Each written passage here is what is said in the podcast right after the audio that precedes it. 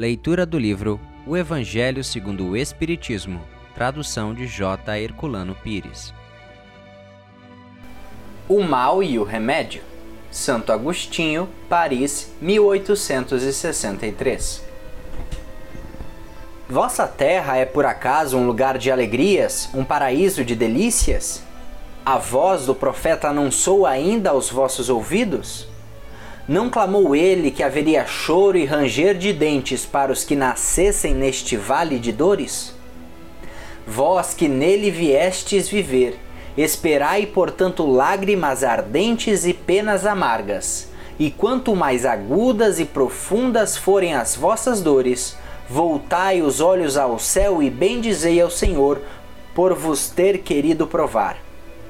Ó homens, não reconhecereis o poder do vosso Senhor, senão quando ele curar as chagas de vosso corpo e encher os vossos dias de beatitude e de alegria? Não reconhecereis o seu amor, senão quando ele adornar vosso corpo com todas as glórias e lhe der o seu brilho e o seu alvor?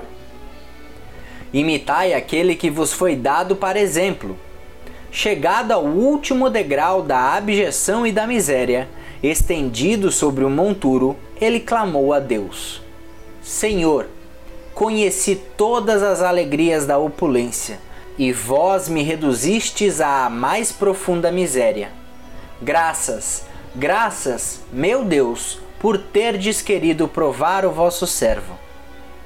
Até quando os vossos olhos só alcançarão os horizontes marcados pela morte?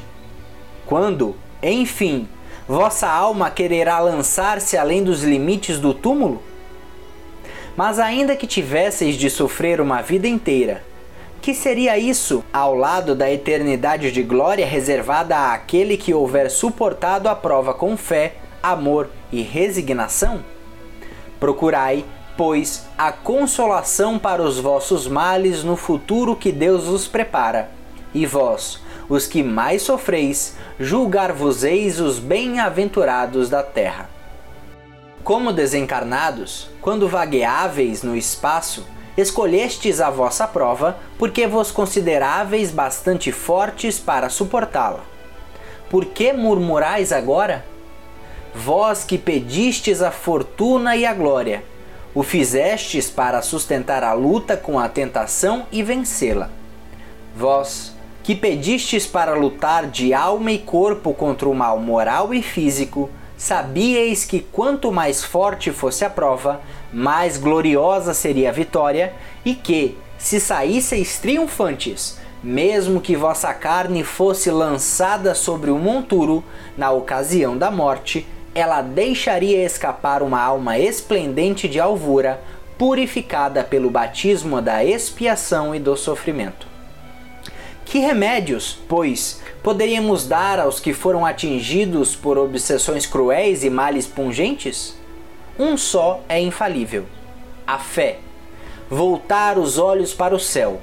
Se, no auge de vossos mais cruéis sofrimentos, cantardes em louvor ao Senhor, o anjo de vossa guarda vos mostrará o símbolo da salvação e o lugar que devereis ocupar um dia.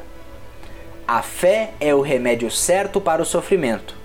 Ele aponta sempre os horizontes do infinito, ante os quais se esvaem os poucos dias de sombras do presente. Não mais nos pergunteis, portanto, qual o remédio que curará tal úlcera ou tal chaga esta tentação ou aquela prova. Lembrai-vos de que aquele que crê se fortalece com o remédio da fé, e aquele que duvida um segundo da sua eficácia é punido, na mesma hora, porque sente imediatamente as angústias pungentes da aflição. O Senhor pôs o seu selo em todos os que creem nele. Cristo vos disse que a fé transporta montanhas. Eu vos digo que aquele que sofre e que tiver a fé como apoio será colocado sob a sua proteção e não mais sofrerá. Os momentos mais dolorosos serão para ele como as primeiras notas de alegria da eternidade.